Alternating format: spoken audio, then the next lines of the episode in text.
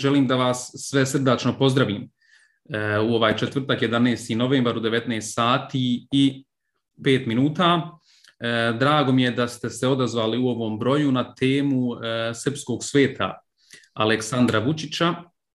Ovo je prvo izdanje Pangea Research Instituta ili istraživačkog instituta koji ima za cilj da oba obradi teme koje su relevantne za našu dijasporu, relevantne za, za našu e, državu BiH, državu porijekla, ali sve, sve to ćemo u toku prezentacije dotaći se detaljnije. Ovu priliku bi iskoristio isto tako da, da vam predstavim i autora e, istraživanja profesora doktora Admira Mula Osmanovića. Admira, izvoli sa, sa par riječi sa tvoje strane. Hvala, znači da se sam, sam predstavim. Znači, Admir Mula Osmanović, Sarajeva, rođen davne 1973. godine. Od značajnih stvari, ja uvijek izdvajam na prvom mjestu dobrovoljac odbrambeno-slobodačkog rata, pripadnik četvrte viteške brigade, teško ranjen izvršenju borbenog zadatka, a nakon toga ovaj i suprug i otac tri sina u profesionalnom pogledu e, završio, diplomirao na Filozofskom fakultetu u Sarajevu, ocijek historija, magistrirao, doktorirao na Filozofskom fakultetu u Zagrebu, ocijek povijest, na svjetskoj, savremenoj svjetskoj političkoj historiji, dugo vremena radio na Institutu za historiju univerziteta u Sarajevu, nekoliko godina na Internacionalnom univerzitetu u Sarajevu, poznatom IUS-u, određene administrativne pozicije pored predavanja također dolje obavljao. Trenutno na poziciji savjetnika zamjenika ministra za ljudska prava i izbjeglice u vijeću ministara i predavač na IUS-u kojeg sam spomenuo i na fakultetu političkih nauka univerziteta u Sarajevu na, na e, predmetima koji su vezani e, uže za ono što, što jesam kao istraživač radio, što jeste moja osnovna i temeljna vokacija, to je savremena svjetska politička historija, ali i međunarodni odnosi. I mislim da je evo, dovoljno. Hvala Admire. E, mi ćemo, kao što sam rekao u prvom dijelu, predstaviti u kratkim crtama opšte stvari o Pangei mreži. Nakon toga e, prelazimo na keynote e, profesora doktora Mura Osmanovića na temu srpskog svijeta gdje ćemo neki 25 do 30 minuta obraditi ovu temu, istaći neke glavne zaključke i, i analize koje smo tu napravili, da bi na kraju još jednom otvorili mogućnost vama da postavite pitanje, da iz prve ruke čujete šta je to srpski svijet u kontekstu eh, ovih aktualnih političkih dešavanja. Tako da krećemo sa, sa prezentacijom gdje mi uvijek volimo da istaknemo ovaj citat eh, gdje kaže nikada ne sumnjajte da mala grupa posvećenih ljudi može promijeniti svijet, u stvari to je jedini način na koji se svijet ikada promijenio.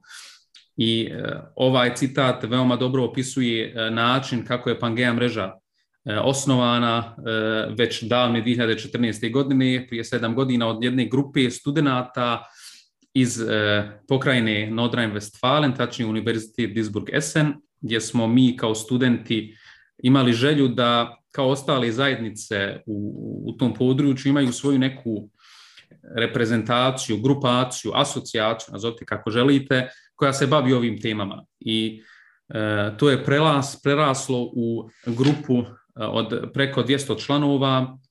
Startali smo kao mreža BH studenata i akademika, gdje su nas ljudi e, smatrali samo studentima, jer pročitaju ovaj prvi dio naziva i onda ne dođu do akademika, iz tog razloga se zovemo od 2019. godine Pangea mreža, Njemačko-Bosansko-Hercegovačka mreža za obrazovanje, ekonomiju i akademiju. E, preko 80% ovih 200 članova iz njemačkog govornog područja su profesionalci, istina mlađi profesionalci, početkom 30. sredinom 30. godina, ali imamo iskusnih članova koji su u nekim e, od najodgovornijih pozicijama u velikim korporacijama Tako da to otprilike opisuje Pangea mrežu. Ono na čemu mi radimo i gdje sebi uvijek postavljamo pitanje kada krećemo u novi projekat jeste da li ta ideja ili taj projekat pada pod ova tri stuba naše vizije. Broj jedan, da li s tom idejom i tim projektom e, umrežavamo BH zajednicu na jedan novi način. Broj dva, da li ta ideja nas postavlja u poziciju glasnogovornika jedne nove generacije, treće, četvrte, ali i druge generacije u dijaspori. I treće pitanje, da li mi s tim projektom gradimo mostove na političkom, ekonomskom i kulturnom nivou između Njemačke i BiH. I ovaj projekat istraživačkog instituta e, se može jasno kategorisati u, ovu, u ovaj treći stup, graditelj mostova na političkom, ekonomskom i kulturnom nivou. E, Pangea istraživački institut upravo to ima za cilj da gradimo mostove, da prezentujemo našu vrstu priče i naša neka zapažanja koja mislimo da su relevantna, jer smo svjedoci da u njemačkom govornom području, u Njemačkoj nisu poznati detalji. Sad trenutno imamo radi ove političke aktualne situacije, krize, e, par izvještaja, imamo medije koji pišu o tome, ali ne pišu o ovim, ajmo reći, pozadinskim stvarima i generacijskim stvarima koji smo svi svjedoci, ali za koji se treba određeno znanje i poznavanje materije. I upravo ovaj istraživački institut treba da to, da to donese vama, ali isto tako njemačkom društvu. I to je upravo na ovom e, slajdu e, e, sadržano. Broj jedan, u to spada, spadaju zvančna saopštenja za relevantne teme kada je riječ o Bosni i Hercegovini. Sigurno ste upratili, a ako ne, spomenut ću. Zadnje naše saopštenje se je bavilo najavom odlikovanja gospodina Grajfa, historičara, za zasluge njegovog istraživanja za holokaust. Međutim, taj isti Grajf je bio predsjednik ili predsjedavajući komisije koja je zaključila ili ustanovila u svom nekom završnom reportu, dokumentu, da nije bio genocid u Srebrenici i stavio se u red negatora genocida. I mi smo zajedno sa drugim organizacijama, Institutom za istraživanje genocida u, Kanadi, recimo gospodin Ramić, e, poslali e, dopis e, gospodinu Steinmeieru, predsjedniku Savezne republike Njemačke, i mi smo dobili nakon, mislim u 9-10 sati otišlo to putem maila na njegov ured, mi smo u 14 sati dobili direktan odgovor da je odlikovanje otkazano i da se vrši preispitivanje.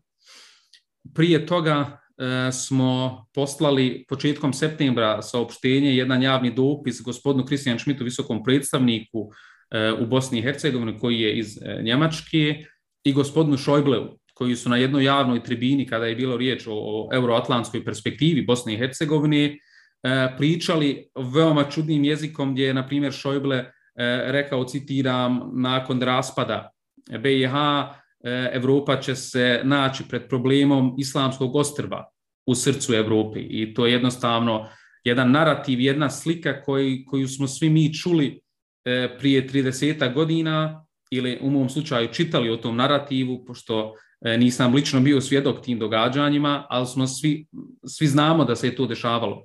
I mi smo danas dobili odobrenje da postavimo njegov odgovor koji je on nama uputio, eh, on lično napisao, eh, mi ćemo ga objaviti u narednim danima eh, i stavlja se na raspolaganje da s nama uđe u dijalog. Znači, ne da priča o nama, nego da priča sa nama o nama.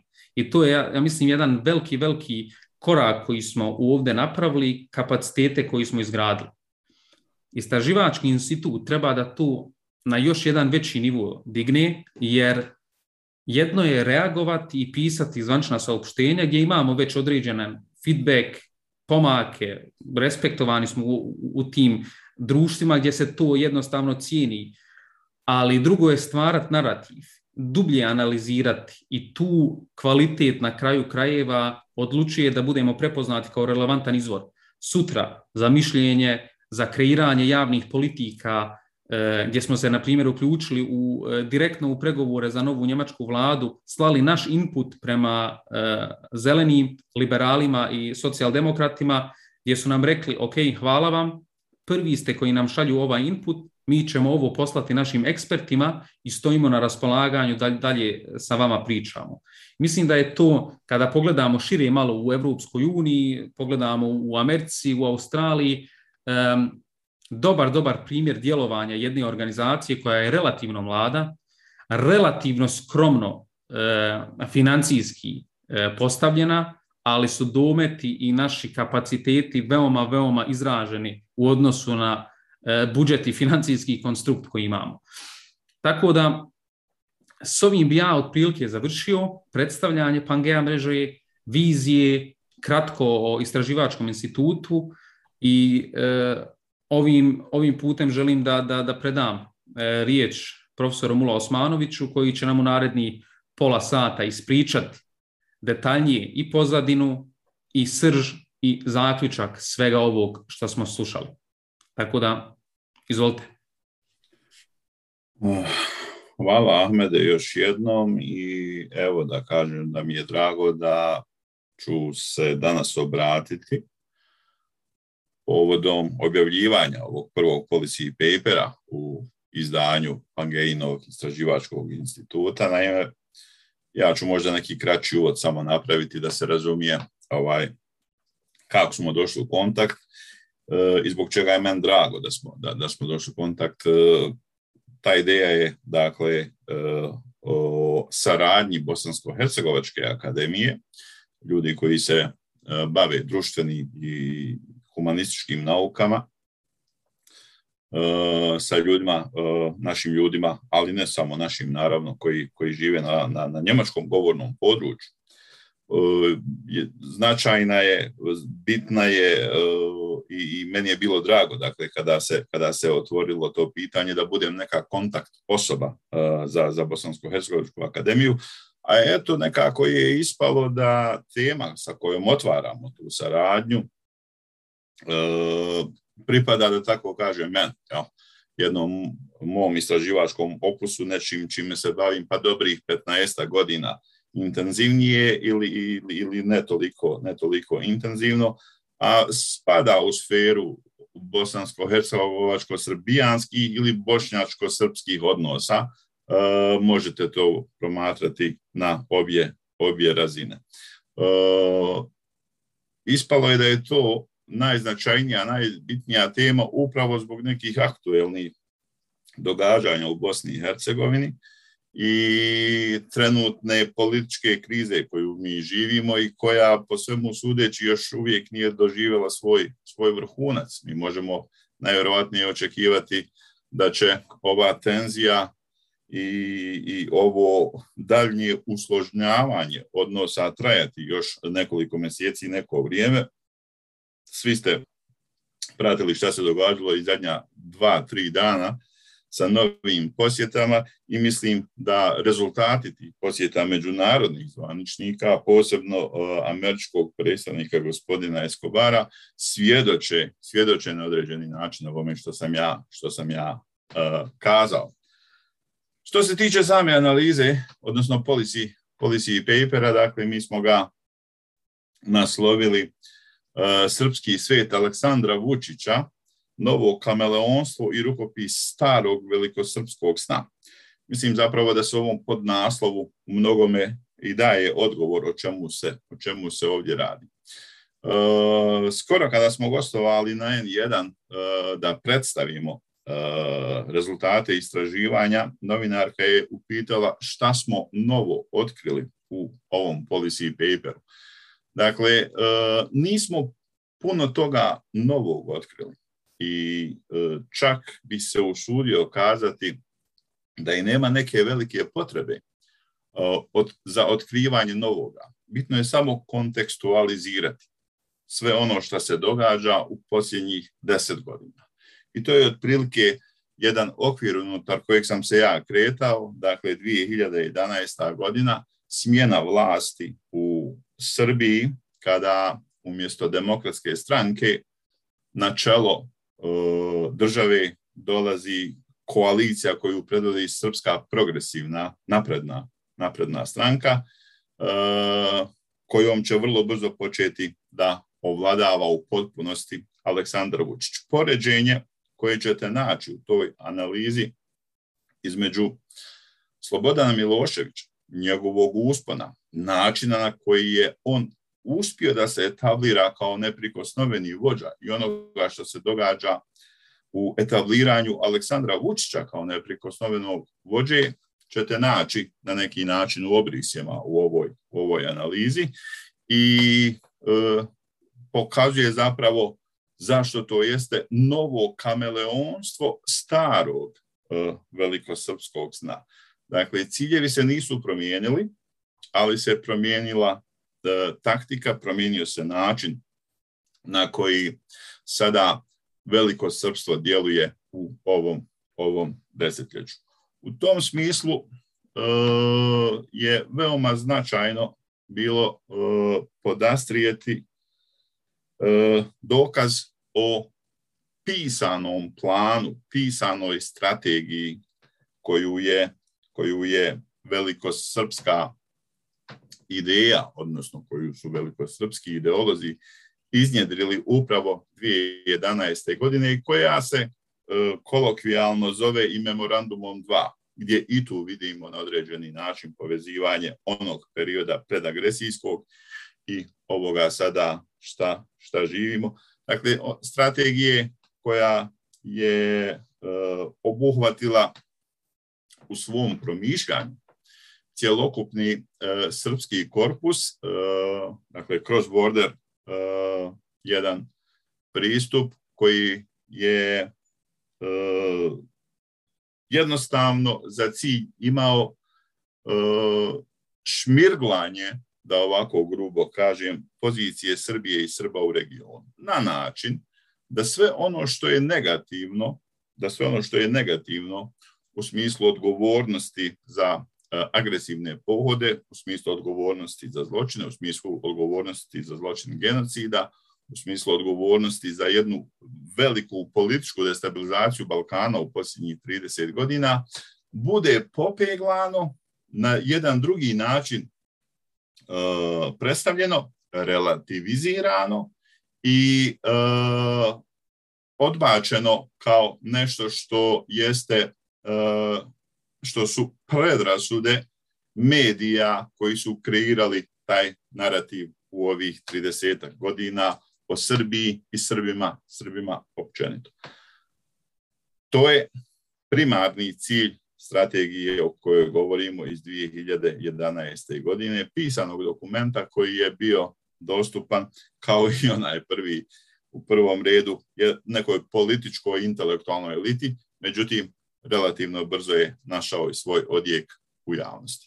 E sada, sve ono što se događa u ovih deset godina e, na području e, Zapadnog Balkana e, može naći svoj eho u, u, u, u, u ciljevima, ciljevima strategije. U bildanju pozicije Srbije kao hegemona Zapadnog Balkana, kao nekoga ko je e, ne samo hegemon, nego i e,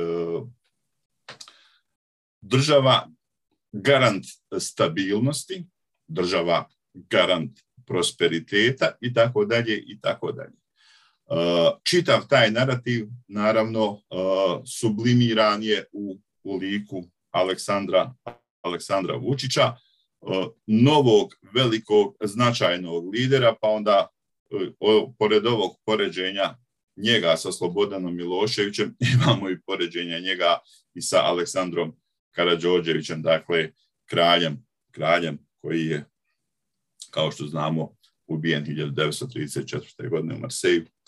Uh, dakle, ozbiljan narativ koji uh, izvire iz jedne vrlo uh, dugoročne strategije E, srpske strategije koju pratimo onim dubinama historijskog toka, a koji svoje krajnje ishodište, i mislim da je to veoma značajno danas kazati, to se u analizi također i podcrtava, ima u učenjima Srpske pravoslavne crkve. Tako da ove političke ideje, ove ideje koje su uh, živjele prije 30 godina, koje žive danas, su živjele i prije nekih 70 godina, ali su živjele prije 100 godina, pa su čak živjeli prije 150, oproste, prije 150, 150 godina.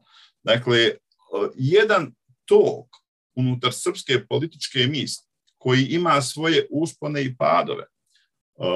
Kada ima svoje uspone, onda zapravo doživljavamo jedan veliki iskorak crkve u politički prostor i promociju tih ideja od strane političkih subjekata koji u određenom periodu vladaju. Da li u Srbiji, da li u ovome što možemo nazvati uh, srpskim, srpskim životnim prostorom koji se preljeva i u Crnu Goru i u Bosnu, Bosnu i Hercegovinu. Dakle, ideja je bila zapravo da na više nivoa pokažemo ovaj, da je došlo u ovom posljednjem desetljeću do jednog ozbiljnog oživotvorenja ovih ideja koje u odnosu prema Bosni i Hercegovini, a onda posebno prema Bošnjacima, imaju dosta toga malignog, malignog u sebi. Druge stvari koje su bile predmetom ove analize ovog policy papera zapravo su na neki način tretirale kreiranje ovog konteksta, odnosno taktike koje su poduzimane da bi se došlo do približavanju ostvarenja, ostvarenja cilja. A svi znamo i mislim da to ne moram ponavljati šta je zapravo cilj. Cilj je uvijek i jedan objedinjavanje srpskog političkog demografskog prostora u jedan politički subjekt, entitet. Možemo ga zvati Velika Srbija, možemo ga zvati kako god. Ovaj, to nije, nije u ovom trenutku toliko bitno. Kada govorimo o taktikama, kada govorimo o događajima i procesima koji zapravo pokazuju da oni ciljevi strategije iz 2011. godine doista jesu u fazi implementacije onda uzmemo sasvim jednostavno e, događaje u Sjevernoj Makedoniji iz 2017. izborne, postizborne, sve ono što je bilo e, u tom periodu u, u, u političkom, u političkom uh, smislu relevantno za Makedoniju, a što je bilo i produktom jednog uh, obavještajnog i kontraobavještajnog upada Srbije podpomognute od strane Moskve u kreiranju haosa, problema i, i, i razvaljivanja političke scene u Sjevernoj Makedoniji zarad vlastitih, vlastitih interesa.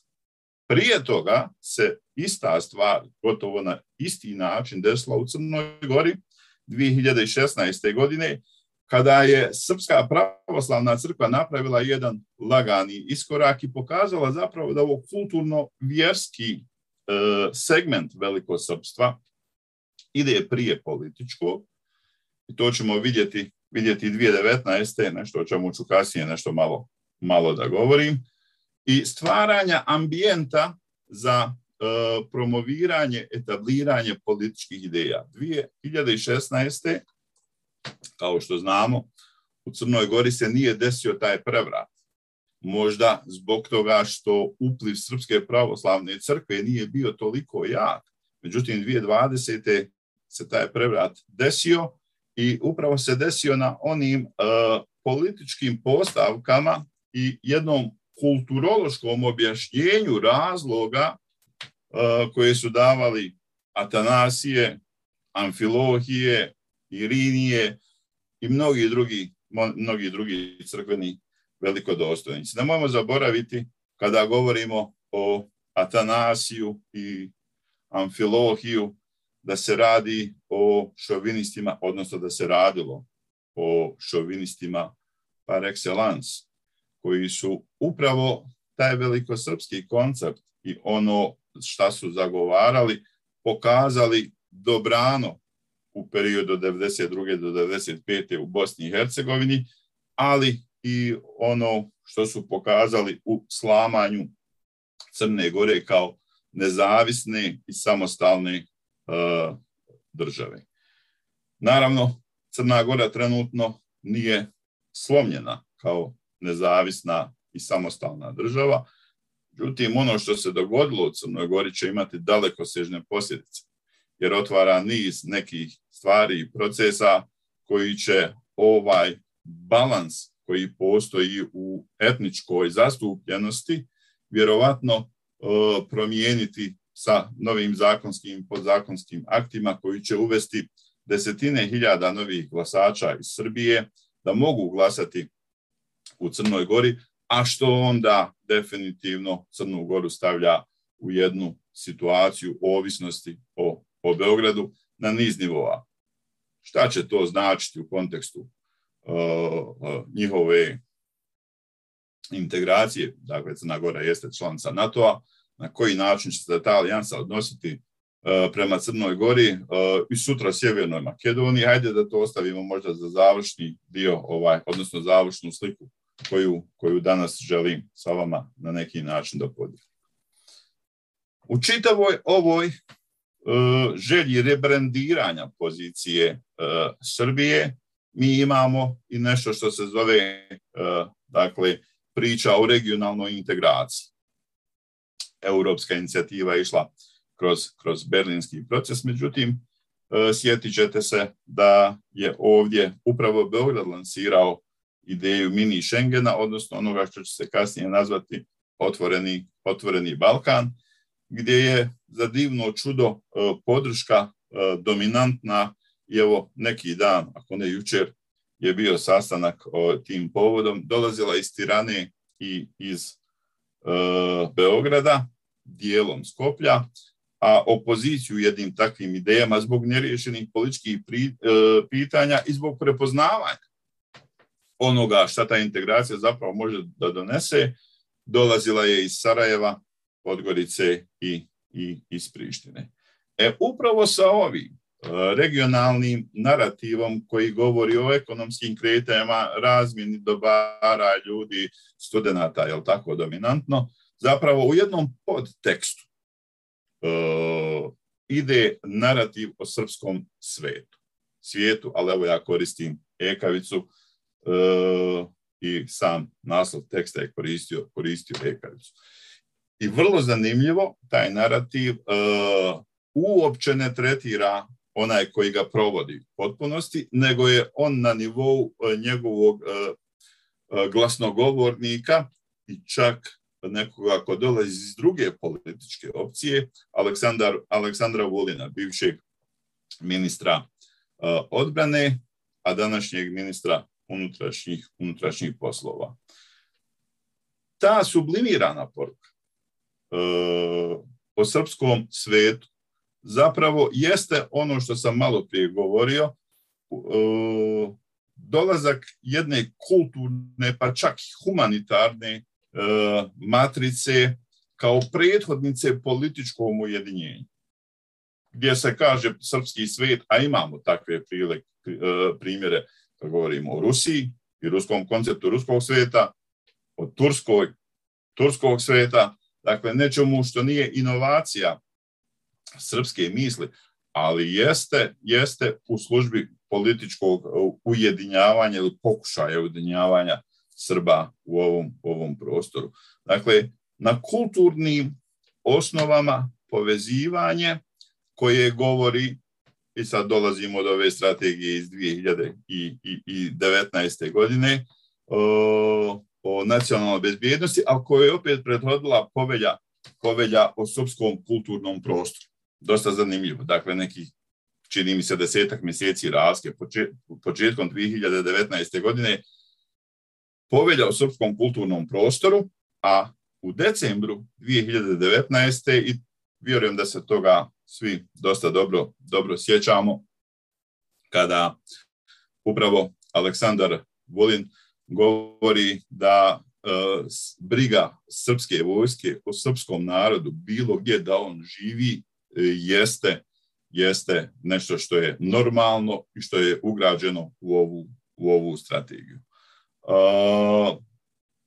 Sredinom te godine ista osoba koju evo spominjemo kao glasnogovornika srpskog sveta, ali zapravo onoga koji pokušava taj teret da skine sa glavnog uh, izvršitelja čitave priče Aleksandra, Aleksandra Vučića na proslavi uh, u Banja Luci u maju 2019.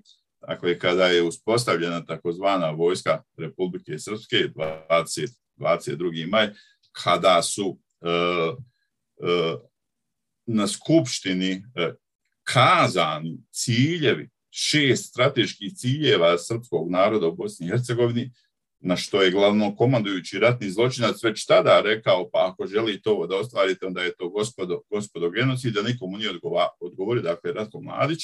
Vulin je, Vulin je zapravo tada kazao da ako danas RS, entitet bosansko-hercegovački, nema svoju vojsku, uh, vojsku ima srpski narod, računajući da pošalje i šaljući zapravo tu poruku da vojska Republike Srbije ima osnovu da štiti Srbe, Srbe u regionu. Naravno da nema, jer se radi o uplitanju u stvari drugih država. Ako bi se na taj način ponašala jedna Mađarska, ako bi se na taj način ponašala uh, Hrvatska ili bilo koja druga država u regionu, gdje imaju manjine ili konstituente, odnosno konstitutivne narode, kao u slučaju Bosne i Hercegovine, onda imate jednu totalnu, totalnu katastrofu. Ali pokazuje zapravo kako je taj koncept srpskog sveta na neki način branjen, e, promoviran u, prv, u početku i u prvom redu na kulturnom, humanitarnom nivou, a onda dolazi ovaj politički, onda dolazi ovaj sigurnosni i zapravo pokazuje njegove E, stvarne, stvarne ciljeve. E, sjetit ćete se da je jedna od najnovijih stvari u tom smislu koja je promovirana dan srpskog jedinstva, opet čini mi se 15. 15. decembra. Dakle, radi se o jednom narativu i o jednoj strategiji koja uh, ima vrlo jasne svoje postavke iz 2011 i vrlo jasne pokazatelje provođenja, provođenja te strategije. Kroz niz do, usvojenih dokumenata, kroz niz, niz akcija koje su učinjene, koje su urađene u ovih desetak, desetak godina. E, ja se sad malo izvinjavam, moram malo vode dozvati.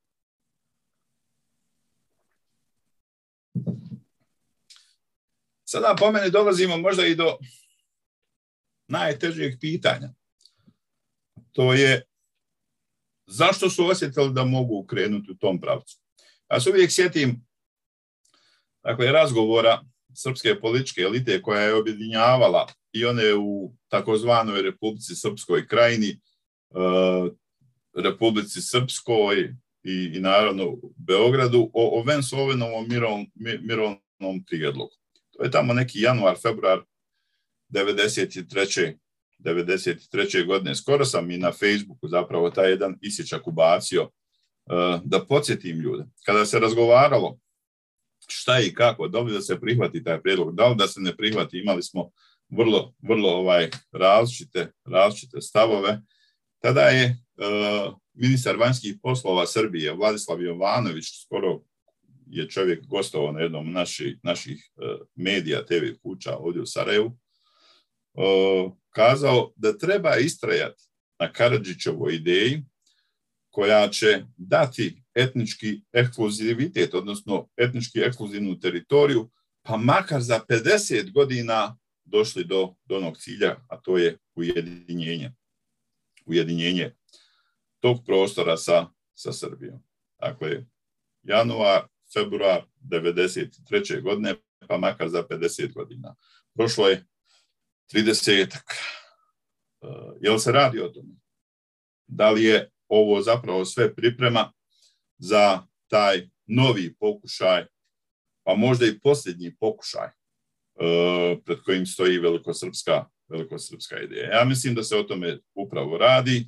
Zašto su krenuli ovih deseta godina? Zato što, nažalost, veoma dobro promišljaju uh, svjetske globalne tokove i zato što su uvidjeli da mogu na svoju stranu dobiti svjetske sile koje ne samo da su tradicionalno naslonjene prema, prema Beogradu, nego čak i one koje nemaju tu vrstu tradicionalnih, tradicionalnih odnosa.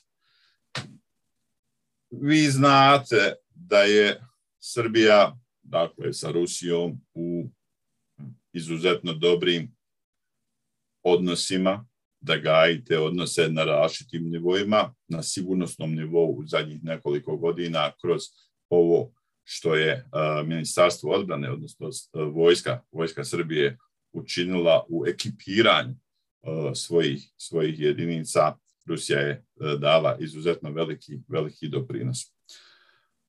Tradicionalno dobar odnos koji je, koji je postojao sa Pekingom i dalje produbljivan, tako da danas mi vidimo kako Peking u ovom dijelu svijeta zbog jednim dijelom svojih trgovinskih puteva novih koje otvara, posebno ovoga pomorskog puta 21. Uh, Silken Road, Maritime 21st Century Road, sad ne znam, eto, pre, prevešćemo to nekako.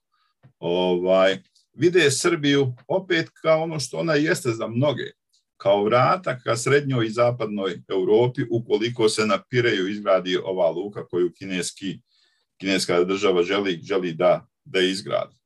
U tom smislu je veoma, veoma značajna.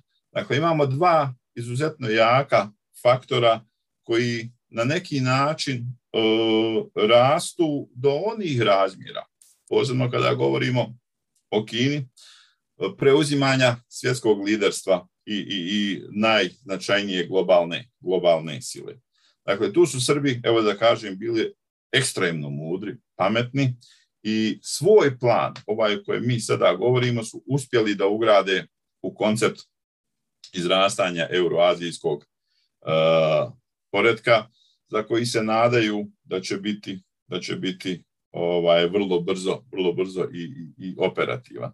U tom izrastanju euroazijskog poredka kako ga je definirao, bar kako ga je definirao Aleksandar Dugin, jedan od značajnijih teoretičara uh, tog uspona i čovjek koji ima svoj značaj i utjecaj mnogo šire nego što je to samo, samo Moskva, Srbija ili čak i Ankara, gdje, gdje, gdje, gdje je veoma čest uh, predavač kao autor četvrte političke teorije, jel?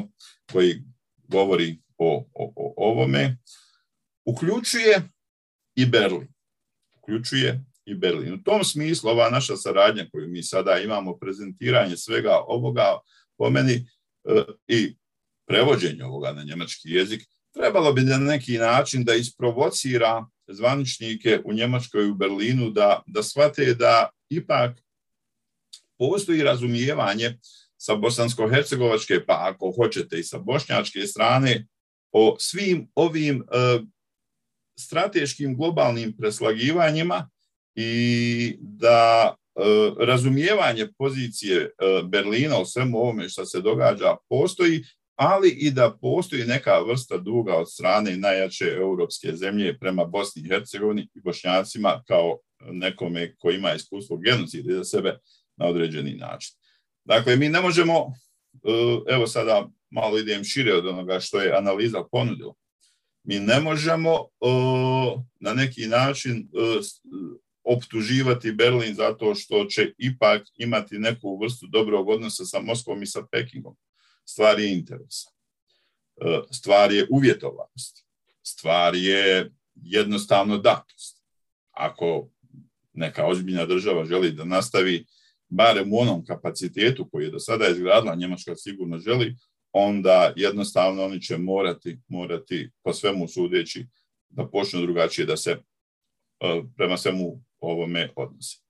Druga stvar je da i mi u svemu ovome što se događa pokušamo tražiti saveznike i partnere na nekim drugim stranama ukoliko zaista želimo da odgovorimo na ovu strategiju koja je vrlo ozbiljna, e, vrlo, vrlo promučurna, operativna na terenu i to vidimo na, na, na dnevnoj bazi, bazi operativna i da pokušamo da napravimo neku vrstu uh, uvjetno kazano kontranapada.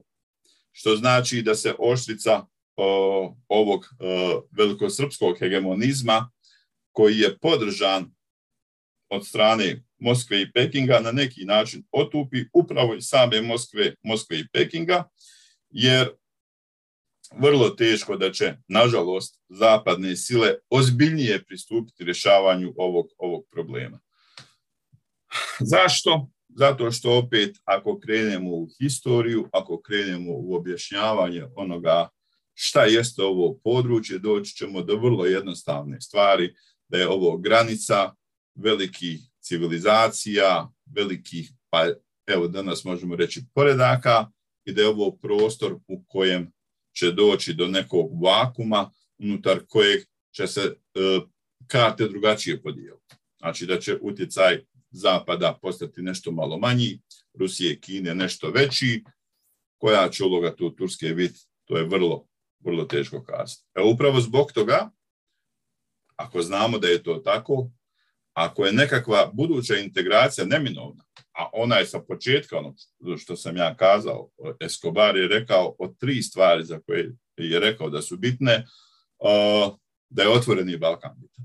Dakle, u toj podjeli karata, u toj podjeli procenata, što više otupiti, a mislim da tu mogućnosti svakako imamo, taj hegemonizam i sa nekih boljih pozicija ući u ne znam koju vrstu regionalne integracije, koja će biti, kakva će biti, šta će ona sve sa sobom nositi. Međutim, ona u početku bila ekonomska, ovakva, onakva, će završiti u nekim političkim najvjerovatnijim procesima. Dakle, državnost Bosne i Hercegovine u tom smislu se mora zaštititi i pozicija bošnjačkog naroda se na neki način jednostavno mora, mora zaštititi. Dakle, mi počesto, ja lično, eksponente srpskog sveta, odnosno velikosrpskog sna, odnosno želje za dominacijom na ovom prostoru, e, napadamo sa različitih pozicija. E, posebno Vulna, kojeg sam, čini mi se, danas najviše spominjao.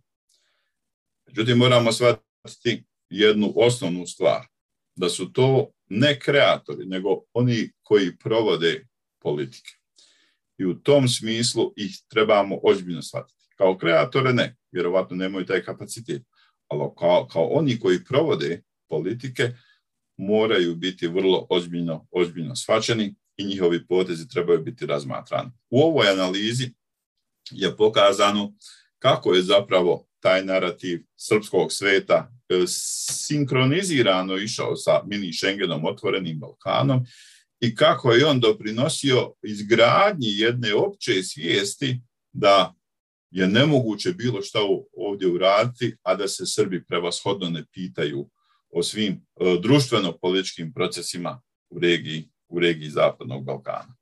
E, evo, ja mislim da smo došli na tih 30 30 minuta. Ja sam pokušao zaista kroz tri te nekakve slike da sažmemo ono što se događa u Bosni i Hercegovini, što se događa u regiji i šta je zapravo jedan globalni kontekst koji je opet ponavljam i mislim da trebamo toga biti duboko svjesni, dobro prepoznato od strane srpske političke elite, intelektualne elite i da ovo sada što se događa bez tog konteksta, bez, bez tog razumijevanja ne bi se događalo. Što će reći da mi u prvom redu na tom nivou trebamo početi razmatrati ozbiljno naše djelovanje na sve strane, samo da znamo jednu, jednu, vrlo prostu činjenicu. Američka baza Bagram u Afganistanu košta ili koštala je puno više nego sve ono što je uloženo u Bosnu i Hercegovini. I mislim da, da, da dalje ne trebam pričati ovaj, šta to sve, sve znači i kakve pouke i poruke iz toga možemo, možemo da izvučemo, koje su nažalost sive. I evo, ja završavam s ovim dajem riječ, odnosno predajem riječ Ahmedu, a u tom trenutku, u vremenu dok on bude e, davao svoj osvrt, ja ću pokušati pročitati ove poruke koje su stigle, pretpostavljam da ima pitanja i da odgovorim na neka, na neka od njih. Da, hvala ti Admire. mislim u pola sata smo dosta toga prešli od uh, samih korijena cijele ove priče do uh, aktualne političke situacije pa sve do pitanja šta dalje, kako dalje, kako se mi možemo tu postaviti. Ja sam već ovdje imamo e, tri, četiri pitanja. mm, krenuo bi možda sa ovim kraćim, pošto imamo dosta duga pitanja. Nadam se, Admire, da možemo malo kraće odgovarati, nek što su duga pitanja ovdje napisana, vremenski gledano. možda prvo pitanje od Vesne, kako Amerika gleda na jačanje svire utjecaja Rusije i Kine ovdje? Koja je reakcija sa, sa druge strane okeana prema ovim svim dešavanjima? Evo ja mislim da sam u zadnjih minutu odgovorio. Dakle, ima ovdje ljudi koji su prisutni za kojim gotovo na dnevnoj bazi o ovim temama razgovaram, pa će im biti dosadno slušati. Ali ja sam zaista u zadnjih, ne znam, mjesec i po dva mjeseca pojačao čitanje o svemu ovome o čemu sam govorio u zadnje vrijeme, u zadnjih nekoliko minuta, a to je pitanje e, tranzicije moći na globalnom, na globalnom nivou. I apsolutno e, je jasno e, da ta tranzicija se u nekim sferama već dogodila, samo što nije obnarodovana. E, s tim u vezi, ono što vidimo jeste neka vrsta povlačenja Sjedinjenih američkih država. Brexit je, Brexit je na, mogao da pokaže da, da se ide u tom smjeru. Insistiranje na njemu kasnije je bilo jasno da se taj anglosaksonski blok na određeni način odvaja ne od područja Balkana, nego napušta Europu, Europsku, Europsku uniju. A mi ovdje i prisustvo američko ovdje nije u prvom redu bilo zbog nas, nego zbog europske sigurnosti, odnosno sigurnosti Europske, Europske unije. Sada, kada su karte podijeljene na ovaj način, kada imamo veoma jake disonantne tonove koji traju nekoliko godina između Pariza, Vašingtona, Londona, gdje se Berlin uh, uključio na ovaj dosta, dosta dvojben način, ali koji opet ponavljam uvjetovan jednom ovišnošću Njemačke o, o, o, o ruskim, ruskim energentima. Sjedinjene američke države teško, teško da se mogu uključiti na neki ozbiljniji način u kreiranju nekog sigurnosnog prostora, pojasa i teško da možemo očekivati ovaj, neku presudnu ulogu Sjedinjenih američkih država. E, pokazano je i svim ovim što se događa u zadnje vrijeme, ovim izaslanicima. Dakle, ostalo nam je još Derek Chole, koji je eto bio u Daytonu, pa je čovjek i napisao tu knjigu Tajna povijest Daytona. Ovaj, ali čisto sumnjam da mi išta drugo od njega možemo čuti od onoga što smo čuli od Palmera i Escobara kao stakeholderi, evo na ovaj način da, da kažem, ovdje na ovom prostoru, procenti Sjedinjenih američkih država su pali. Šta ćemo mi sa tim sada uraditi? Ovaj, evo, nek ostane svima nama da razmišljamo. Mislim da moramo vrlo brzo da radimo, vrlo brzo da, da reagiramo. Ali ne možemo i ne smijemo očekivati apsolutno nema, ne, nema prostora za to nekog uh, viteza na bijelom konju koji će sada da sredi stvari. To se neće dogoditi i to je, nažalost, jedna realnost sa kojom se mi čim prije trebamo suočiti. Hvala na odgovoru.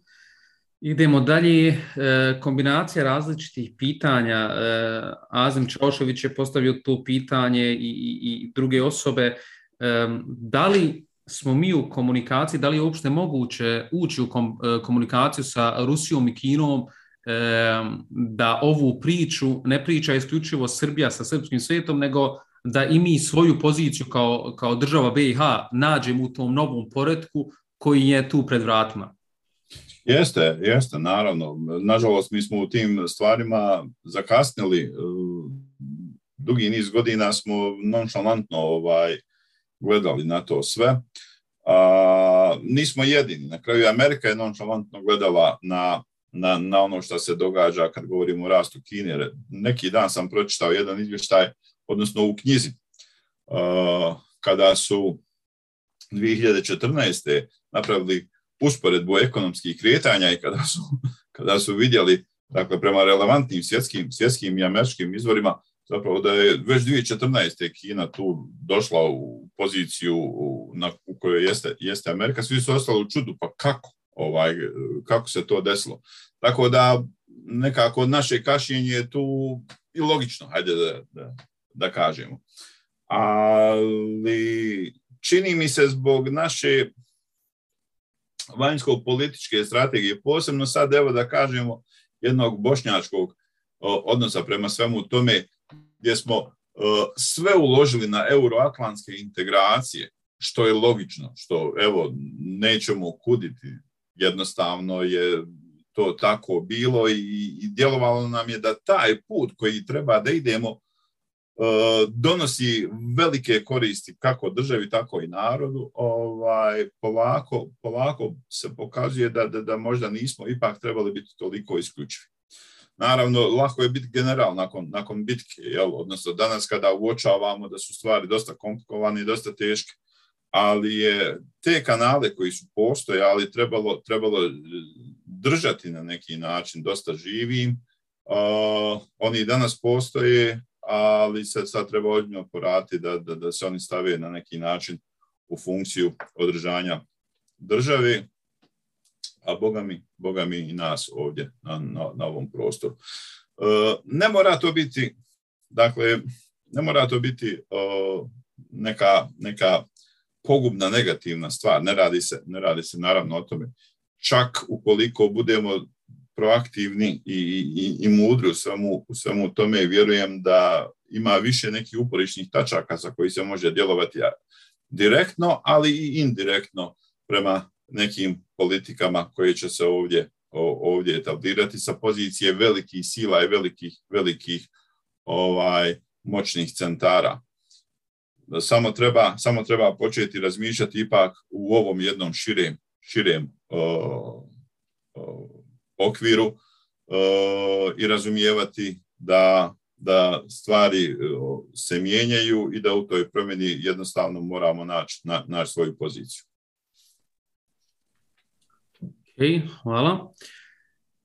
Um, Mijaza Mešić i Damir Softić spominju oboje um, akademiju, akademsku zajednicu BiH, um, da li mi kao, kao država, kao akademska zajednica koja je prisutna, imamo kapacitet i imamo elemente u rukama da na tragu ovog što smo mi radili u istraživačkom institutu, e, okrenuto prema, prema Njemačkoj, da te kapacitete koncentrišemo i da usmjerimo na protutezu na, na svoj narativ ove cijele priče ili otkrivanja pravog lica srpskog svijeta, jer je on dosta toga e, sakrio iza nekog e, lijepog regionalnog e, paravana i zato smo i nazvali e, novo kameleonstvo. Možda na tu temu kapacitete naše akademske zajednice i na koji način ih koncentrisati. Sazrijeva, sazrijeva, međutim, ne znam, uspavanost je nekakva bila ja imam čak neku vrstu razočarenja, jer prije 15 godina kada sam o nekim stvarima pisao i govorio, bio sam nekako bošnjački nacionalista i neko ko, eto, ono, opet priča neke stvari koje se ne trebaju pričati. Tad je bilo moderno, jel, ovo, nešto, mir, mir, niko nije kriv, zajedništvo, tranzicijska pravda, pomirenje, ovako, onako. Ovaj, I u tim takvim procesima jel nekako se gubilo, gubilo iz vida to da, da, da treba biti dosta oprezan, da se mora biti dosta oprezan, da ono što je, pa dobro, i kao ideja poraženo, nije u potpunosti poraženo, da ono može da, da, da, da iskoči. Pa na kraju Zoran Đinđić nam je trebao biti neka vrsta opomene. Kada je čovjek svoj odnos ipak promijenio, bez obzira na neke stvari koje on ranije govorio, pričao, pa on je promijenio svoj odnos i gurnuo Srbiju u, u jednom smjeru koji je bio iz perspektive Bosne i Hercegovine dobar. I znamo šta se, šta se desilo. I opet se vraćamo one dubine ideološke iz kojih onda izviru ove, ove političke uh, koncepcije i politički projekti, koji sada evo živimo, nažalost, ponovo i opet. Dakle, sazrijeva što se tiče akademije, čak i neki o, univerzitetski profesori od kojih se ne bi očekivalo da pričaju o, na sličan način kako ja pričam, ovaj zadnjih mjeseci to govore, jel? kolege sa političkih nauka ili, ili, ili, ili neke druge. Uvidjelo se. E sad ovo što si ti, Ahmede, kazao, ne radi se o tome da Berlin ili, ili, ili, ili, akademija ili, politički vrh ne zna ovo, znaju on to dobro. Zastrašujući su istraživači ovdje radili u regiji, danas strašno pišu, puno pišu o Bosni, od Kurta Basenauer, kako se već kaže, Tobi Fogela, Bode, Webera, niza, Florijana Bibera u Austriji i tako dalje. Niza, niza ljudi koji pišu, koji, koji po meni dobro poznaju, poznaju ovaj situaciju. Ali mislim da ono što, što naša akademska zajednica treba i može da uradi, da ona zapravo postavi taj narativ i da kaže o čemu se radi i na neki način da kaže kako odgovornost europskih zemalja, neću reći Europske unije, jer možda ćemo mi za ne znam koliko godina svjedočiti i nekim negativnim procesima unutar Europske unije, ali ostaće, ostaće Njemačka, ostaće Francuska, je tako? Ostaće Italija i tako dalje. Da njihova odgovornost jeste bitna, jeste velika, jeste značajna i da ne bi smjeli ponoviti iste greške koje su u, u, pokazali 92. 92. godine u svom odnosu prema nečemu što ipak jeste šovinizam ka tendenciji fašizma kada govorimo o velikosrpskoj ideologiji. U ideji govori. U implementaciji ideje pa sasvim je jasno da je to fašizam par excellence. Nažalost, osvjedočili smo se tim, tim, tim uh, metodama od 92. do 95. godine, ali i ranije, jel tako, u svim onim udarima i naletima na evo Bošnjake u posebno.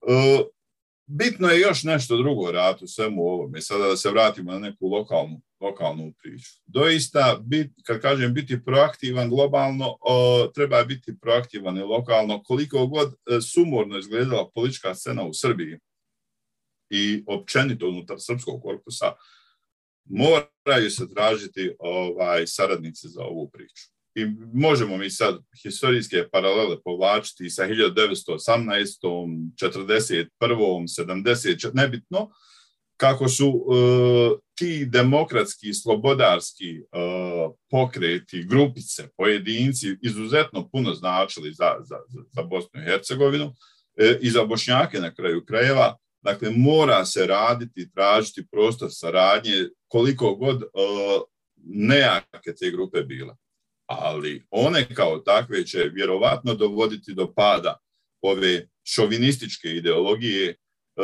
i, i, i radit će neku vrstu ovaj uh, rasterećenja uh, političke situacije, ne samo u Bosni i Hercegovini, nego, nego i u regiji.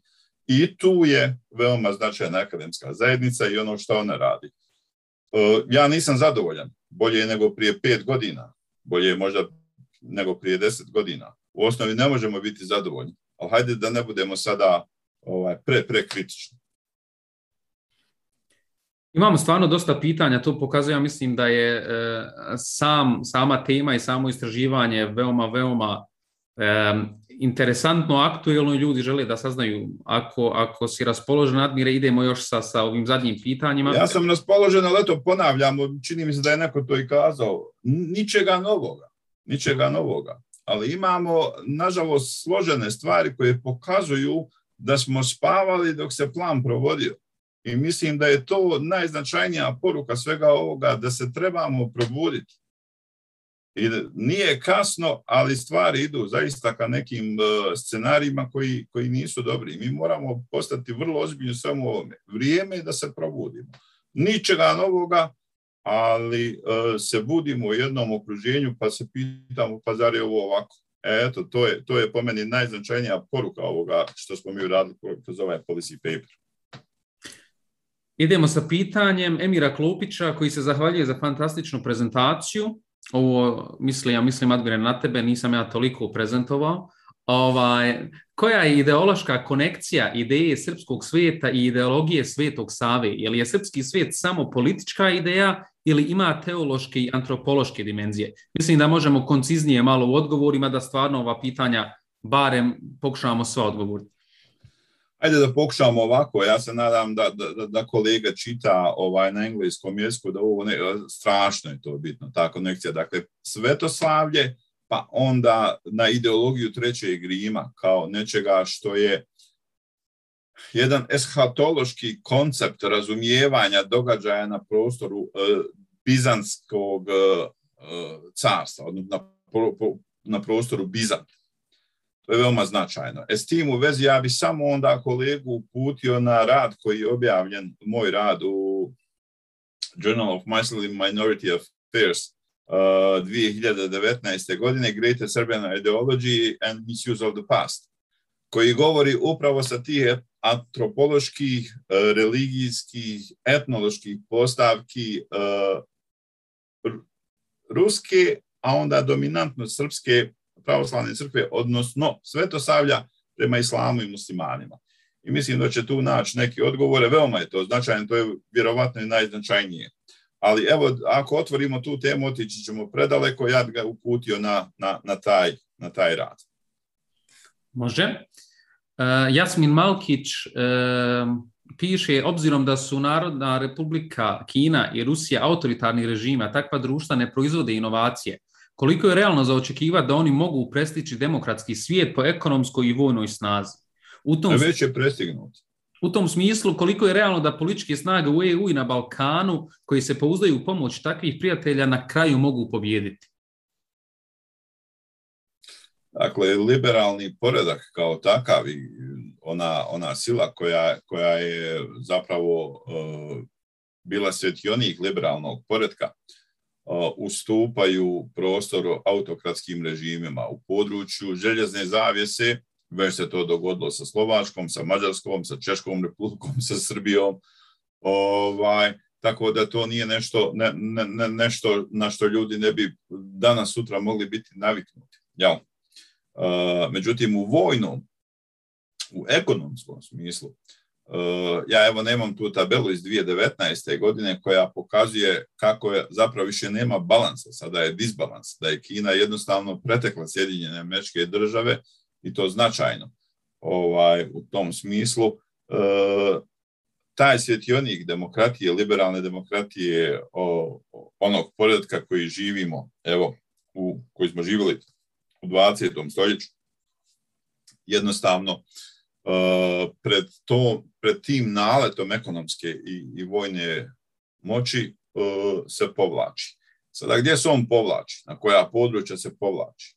Uh, radi se svakako o strateškom povlačenju. To je nešto što je predmetom ozbiljnih rasprava u akademiji. I naravno iz tih razloga se mi pitamo sada i šta će biti ovdje, ovdje na području Istočne Europe, odnosno, odnosno Zapadnog Balkana. Uh, možda je i sreća. Možda je i sreća. Pa onda nam to daje neki, neku vrstu mogućnosti da mi jesmo, kao što sam uvodu kazao, na razmeđu, na razmeđu. I da jesmo ne, ne, neki filter, neki, ne, neka membrana koja propušta, jel, ovo šire naše područje. Uh, I da u svemu tome što se događa, ukoliko budemo mudri, pametni, možda i Peking i Moskva mogu shvatiti da onaj hegemonizam koji želi da se uspostavi ovdje, taj srpski hegemonizam, uh, nije nešto što i njima odgovara u svemu ovome šta, šta, šta sada živimo. Dakle, ovo su malo nategnuta razmišljanja, ali vjerujem, vjerujem da, da imaju svoje osnove. Na kraju ja ih temeljim doista na, na, na, na, čitanju ozbiljnih studija o svemu, svemu tome. Dakle, srpski hegemonizam uh, i oni odnosi koji se iz te perspektive žele uspostaviti ovdje mogu, mogu, e, a vjerovatno i hoće ugroziti neke od interesa e, Moskve, Moskve i Pekinga. I tu je na neki način naš prostor u koji trebamo definitivno vrlo hrabro i vrlo, vrlo, vrlo brzo da uđemo. Možda da završimo... Nisam odgovorio, nisam odgovorio. Poredci, dakle, budu i prođu, znate. Za, ne znam, 20 godina uh, mnoga područja će možda negativno govoriti o, o toj demokratiji, jer iz perspektive ovoga i onoga će govoriti kako je bilo negativno, a iz perspektive jakog vladara koji je donio ne, ne znam kako blagostanje će govoriti kako je to zapravo od uvijek bilo potrebno. Ljudska psiha je vrlo u tom smislu ovaj, podložna oblikovanju, ideologizaciji, mi smo bili, jel tako, u socijalizmu 40 i nešto godina je bilo nam je super i dan danas o tome govorimo da je bilo super. Prije toga smo bili u jednom drugom sistemu, sada smo u trećem. Ljudi, ljudi reagiraju vrlo onako, vo, vođeno reagiraju, barem kad govorimo o masama. Ok, idemo na zadnje pitanje koje su nevezane za srpski svijet, ali mislim da i možemo ukratko samo ovaj, um, odgovoriti. Postavlja Mirza Čardaklija na temu političke strategije u kontekstu tri događaja ili tri tačke. Prvo, azerbajdžansko-armenski rat, uloga uh, Turski i Rusije u tom konfliktu i što se tiče našeg područja, autoput Beograd-Sarajevo, poveznica Rusije i Turske u nekim većim stvarima. Znam, nevezano je za srpski svijet, ali ako imaš tu rečenicu dvije. Dakle, mislim da, da, da, da, da u svemu ovome što smo pričali, ja se nisam baš previše Turske doticao i onoga u kom smjeru je ona krenula a mislim da na neki način objašnjava ono što se odigralo u Azerbejdžanu. Ovo ovdje na Balkanu ovaj, nemam dovoljno pokazatelja da bi mogao, mogao iznositi sada neka, neka aman zaman zapažanja. Ali pomen, i mislim da je čak i to vidljivo, da je i sama Turska uh, svoje vanjsko-političke prioritete na neki način ozbiljno redefinirala. Dakle, od onih davutolovih postavki sada je došlo do okretanja turskom svijetu, jel, turkijskim narodima koji su pretežno ili dominantno u Srednjoj Aziji, i onom svom prvom području u kojem mogu imati veliki utjecaj. Što će kazati da i same aspiracije ka Europskoj uniji u Turskoj više nemaju ne, ne, ne nekog ozbiljnog prijema i da tursko učešće u NATO savezu vrlo brzo dolazi pod znak, pod znak pitanja. To okretanje, strateško okretanje Turske ka Srednjoj Aziji, zapravo jeste na neki način i okretanje ka euroazijskom poretku.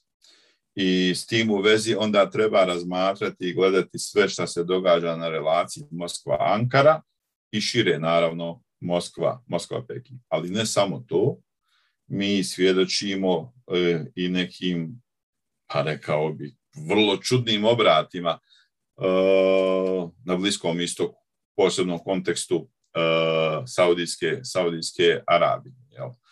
Meni nisu čudni, naravno, ali su, ali su iznenađujući ljudima koji počinju sad polako da to, da to sagledavaju iz, iz ove jedne nove, nove perspektive.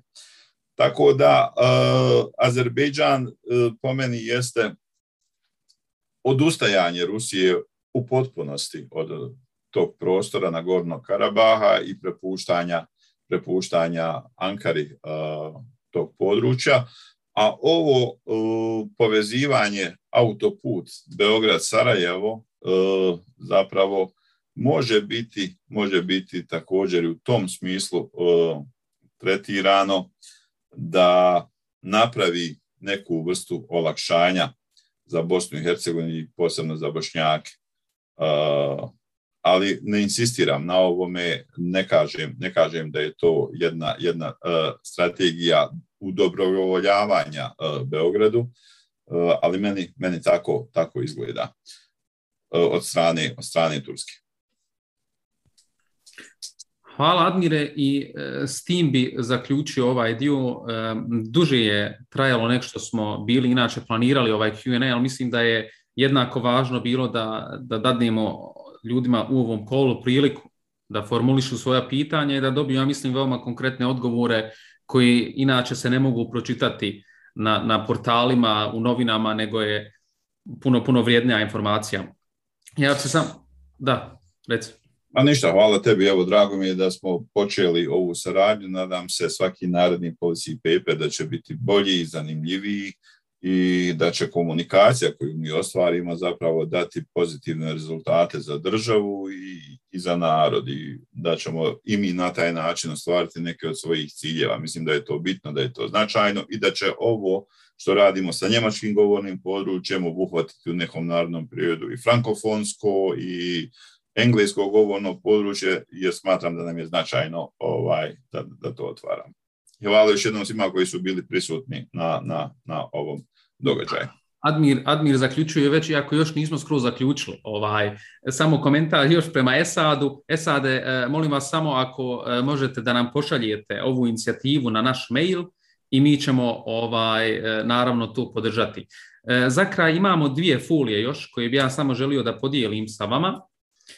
Um, ovaj uh, set folija ćete svakako dobiti i putem maila, ali već sad imate mogućnost da uh, putem skeniranja ovog QR koda možete da naručite svoj printani primjerak. Trenutno je još u štampi, čim izađe iz štampi, uh, to je jedan lijep format, 28 stranica, njemačka, njemački prijevod, bosanski izvorni tekst, tako da možete naručiti putem ove stranice. Dostava je besplatna. Vaše podatke, kućne adrese, poštanske adrese samo koristimo za dostavu ovog e, Pangea Research e, papera, znači ne koristi se za promociju e, ni za šta drugo, tako da ili putem screenshota sad ili putem maila kasnije nakon eventa um, ćete imati mogućnosti da naručite sebi svoj primjerak. A zaključio bi sa uh, još jednim kodom, a to jeste sa završnom slajdom kako podržati Pangea mrežu. Um, ovo je jedan iskorak koji smo mi napravili uh, u smislu samog projekta. Znači, istraživački institut, uh, cilj je kvartalno izdavanje ovih policy papera, ne samo na političke teme, isto tako na ekonomske teme, na društvene teme. E, primjer, na e, primjer teme je dvojno državljanstvo. Koje perspektive možemo tu otvoriti, na koji način mi možemo osigurati našim građanima ili građanima, građanima Njemačke koji su željni da imaju dvojno državljanstvo, da um, imaju tu mogućnost, koji su prepreke i za šta nas tu danas kući. Sve to iziskuje određene materijalne, ljudske i sve druge troškove. I ono što želim na kraju da, da e, podstaknem sve nas i sve vas, jeste da e, na ovoj stranici imate razne opcije kako da podržite rad mreže. E, mi ozbiljno planiramo i za 2022. godinu, imamo već spremne teme, imamo spremne događaje, susrete, dosta toga je u planu, ali ti planovi se moraju i nečim ostvariti. I tako da ako vam ovo se ne kažem sviđa, nego ako imate korist i od ovog i ako smatrate da je bitno za vas kao pojedince, ali još bitnije za naš kolektiv, koji smo u Njemačkoj 300.000 ljudi, u njemačkom govornom području 500.000 ljudi, e, moje je da kažem, da napomenem da ima mogućnosti da se ovo sve podrži vi se pronačite na koji način vi direktno to želite. Ja bi s tim zaključio, još jednom se zahvalio prije svega Admiru na izuzetnoj saradnji e, tokom pisanja papera, nakon pisanja policy papera i pogotovo danas. Mislim da e, svi mi možemo biti veoma, veoma zadovoljni da smo danas mogli čuti ove riječi koji se, kao što sam rekao, ne mogu pročitati negdje e, svakodnevno, nego su veoma, veoma kvalitetno e, pripremljene i veoma kvalitetno i informisane. Tako da, zahvaljujem se vama na interesu. Ostali smo od prilike u ovih 75 minuta vremenskog okvira. Nadam se da se vidimo sljedećem prilikom, a dotad vam želim sve najbolje. Ostanite zdravi i prijatno.